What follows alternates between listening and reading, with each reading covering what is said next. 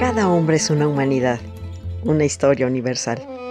Y como la historia es maestra de vida, queremos que conozcas y saborees la historia por medio de refranes, datos curiosos, biografías, chimentitos, palabras raras y todo aquello que nos forma como personas. Tanto que contar es un espacio campechano y digerible en el que Nora Reyes Costilla los deleitará en breves cápsulas con su bella y argentina voz. Escúchame a través de la radio del Colmich, www.radiodelcolmich.com. Se van a enamorar.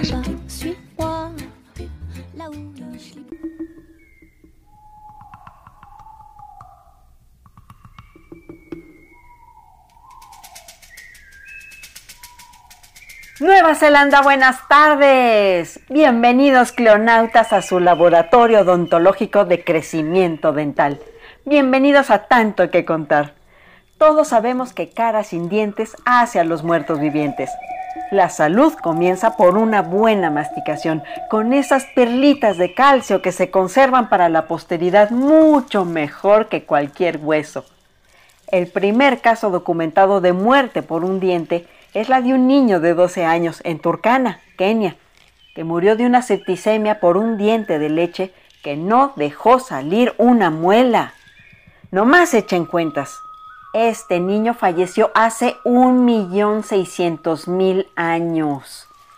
Por eso el episodio de hoy se intitula Comer con dientes de palo. Y como apretar los dientes no siempre es conveniente, no quiero continuar sin invitarlos a escuchar todas nuestras cápsulas en anchor.fm. También en YouTube nos llamamos tanto que contar y en Facebook todavía respondemos al nombre de la historia por gusto. Anímense y denos una probadita. Somos tan dulces que hasta duelen los dientes. Al que le dan pan y no tiene dientes, tragar es cosa de valientes. Civilizaciones como las de los mayas, teotihuacanos y mexicas generalmente no consumían azúcar y tenían la costumbre de lavarse los dientes después de las comidas con hojas aromáticas o tortilla quemada. A pesar de su higiene, no se libraron de las caries dentales. Esto se debió a que tenían una dieta relativamente blanda, muy rica en carbohidratos y pobre en proteínas y vitamina C, lo que provocaba la inflamación de las encías o periodontitis, con la inevitable pérdida de piezas dentales. Los mayas tenían la galante costumbre de limarse los dientes dejándolos como una sierra. Esto lo hacían con piedras abrasivas como un homenaje al dios del viento por vestigios arqueológicos tenemos constancia de que dominaban una técnica impresionante con la que realizaban incrustaciones o mutilaciones dentales para poner piedras preciosas o semipreciosas como jade, jadeíta, amatista, hematita, turquesa, cinabrio y pirita de hierro por el gusto de lucirlas y no como una curación. Su tecnología era notable la cavidad la realizaban con un taladro muy rudimentario empleando cuarzo como abrasivo por su dureza, con el que hacían cavidades perfectas para que las piedras preciosas se ajustaran en el diente y las aseguraban con pegamentos o resinas. Las piezas tan no se cayeron que se encontraron bellas y sin daño en las calaveras de gobernantes o sacerdotes mayas. Se cree que estos adornos significaban el espíritu, la vida, el aliento. Para los mayas sus dientes y su sonrisa tenían una gran importancia y denotaba rango social y belleza. Fray Diego de Landa, el primer obispo de Yucatán, en sus notas escritas en 1566, escribió que fueron mujeres quienes limaban los dientes con piedra y agua y Fray Bernardino de Sagún, refiriéndose a los indígenas mexicanos, expresó que limaban sus dientes a propósito y los pintaban de negro y otros colores.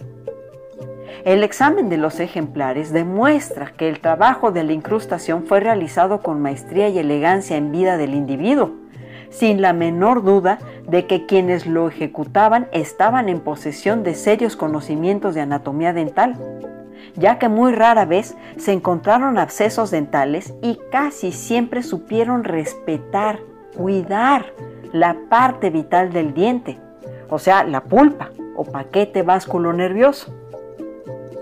En el vocabulario de Molina aparecen los términos tlancopinalitztli para nombrar al dentista y tlantzitziquialianite, que significa aserrar los dientes a otro o limarlos en forma de sierra.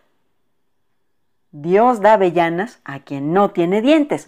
La odontología en la Edad Media era practicada en Europa por curanderos y charlatanes que acudían a aprender a los monasterios. Los monjes que se dedicaban a la medicina lo hacían de manera teórica y casi siempre traduciendo los textos de autores árabes, que fueron quienes realmente avanzaron en la materia. Como la religión católica prohibía profanar el cuerpo humano, esto dificultaba el avance del conocimiento. Desde tiempos muy antiguos en el mundo islámico se daba importancia a la higiene bucal porque ya es recogida en el Corán como agradable a Dios. Y se recomendaba cepillarse los dientes cinco veces al día, coincidiendo con los rezos en el mundo cristiano, lo de la higiene va a tener que esperar un poquito más, digamos algo así como que hacia el siglo XX. Abu al-Qasim Jalaf ibn Abal az-Zaharawi, mejor conocido como Abul Qasis, nació en Córdoba, España. Es considerado como uno de los padres de la cirugía moderna en sus textos se combinan las enseñanzas grecolatinas con la ciencia del cercano oriente y fueron la base de los procedimientos quirúrgicos europeos hasta el Renacimiento. Abul Qasis fue el primero en vincular el sarro con los problemas de las encías y describir la forma correcta de eliminarlo utilizando herramientas inventadas por él mismo aunque aconsejaba extremar la prudencia en el caso de extracciones, ya que el diente es un órgano muy noble, cuya posesión no puede ser en ningún caso reemplazada de forma perfecta, contribuyó considerablemente a la metodología de la extracción y advertía que debían tomarse muchas precauciones para determinar cuál era el diente enfermo. Muy a menudo, el paciente, engañado por el dolor, pedía que se le quitara un diente que resultaba estar sano, sobre todo cuando era un barbero y no un cirujano quien llevaba a cabo la operación. Abul Qasis ponía mucha atención en predicar la ética médica frente a la charlatanería. Recomendaba también ligar los dientes flojos a las piezas vecinas para estabilizarlos y sustituirlos por otros hechos de hueso de animales en caso de perderlos. El médico, odontólogo y filósofo persa Abu Ali al-Hussein ibn Abdallah ibn Sina, más célebre como Avicena, resaltó la importancia de cepillarse los dientes y describió la eliminación de la pigmentación de los dientes con sal y polvos de cuerno de alce. Para rellenar las cavidades en los dientes utilizó diversos materiales como el ciprés o la goma arábiga, nuez moscada, azufre y alcanfor. Para el tratamiento de los problemas de los nervios, lo que hacía era verter un destilado de arsénico en el interior del diente, eliminando de este modo el dolor y la propagación de la infección. Boca sin dientes, casa sin gente, antes de que se generalizara el uso de la porcelana dental, la gente pobre vendía sus dientes. Los ricos llegaban a comprar dentaduras completas. Hacia 1815, la odontología daba sus primeros pasitos y los ricos tenían la boca en muy mal estado, con dientes picados y muelas podridas por el aumento en el consumo de azúcar. Los primeros tratamientos de blancamiento dental se empezaban a probar con soluciones ácidas que terminaban dañando el esmalte.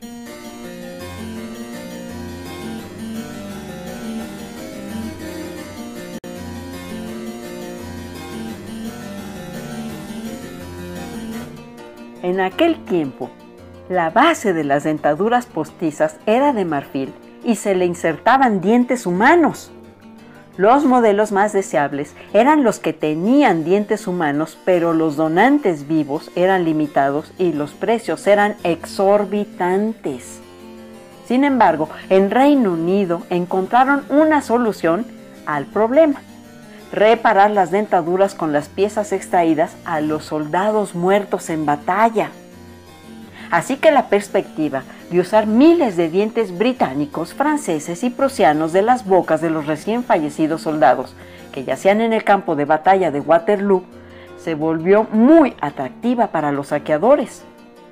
Había miles de cuerpos y los dientes eran arrancados con pinzas, no solo por las tropas sobrevivientes y los lugareños, sino por oportunistas llegados del resto del país para revolver la basura y buscar oportunidades de hacer dinero. Como dato curioso, había menos dentaduras con muelas naturales porque éstas eran más difíciles de extraer.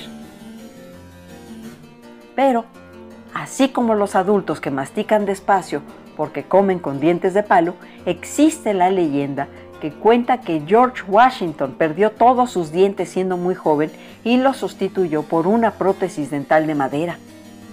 Se trata de una verdad a medias. Es cierto que Washington perdió casi todos sus dientes a lo largo de su vida, pero nunca llegó a utilizar ninguna prótesis de madera.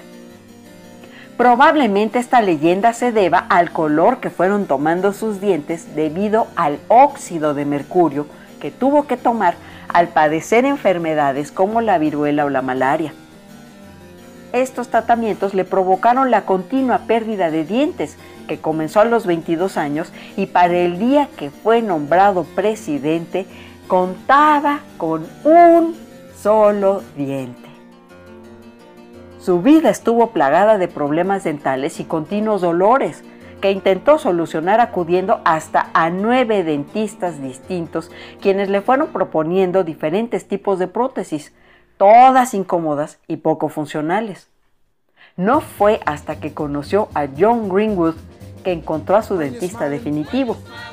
Greenwood elaboró para él una cuidada prótesis dental con dientes tallados en marfil de elefante y de hipopótamo y fijados en oro. Tan valiosas eran estas prótesis dentales para Washington que hasta el día de su muerte fue enterrado con una de estas dentaduras postizas. Ya lo saben, antes son mis dientes que mis parientes y cuando tengan frío o estén nerviosos no los usen de castañuelas. Esta fue una producción labiodental de tanto que contar. Soy la sonriente voz de Nora Reyes Costilla, soy Imperatrix ad eternum y comer con dientes de palo a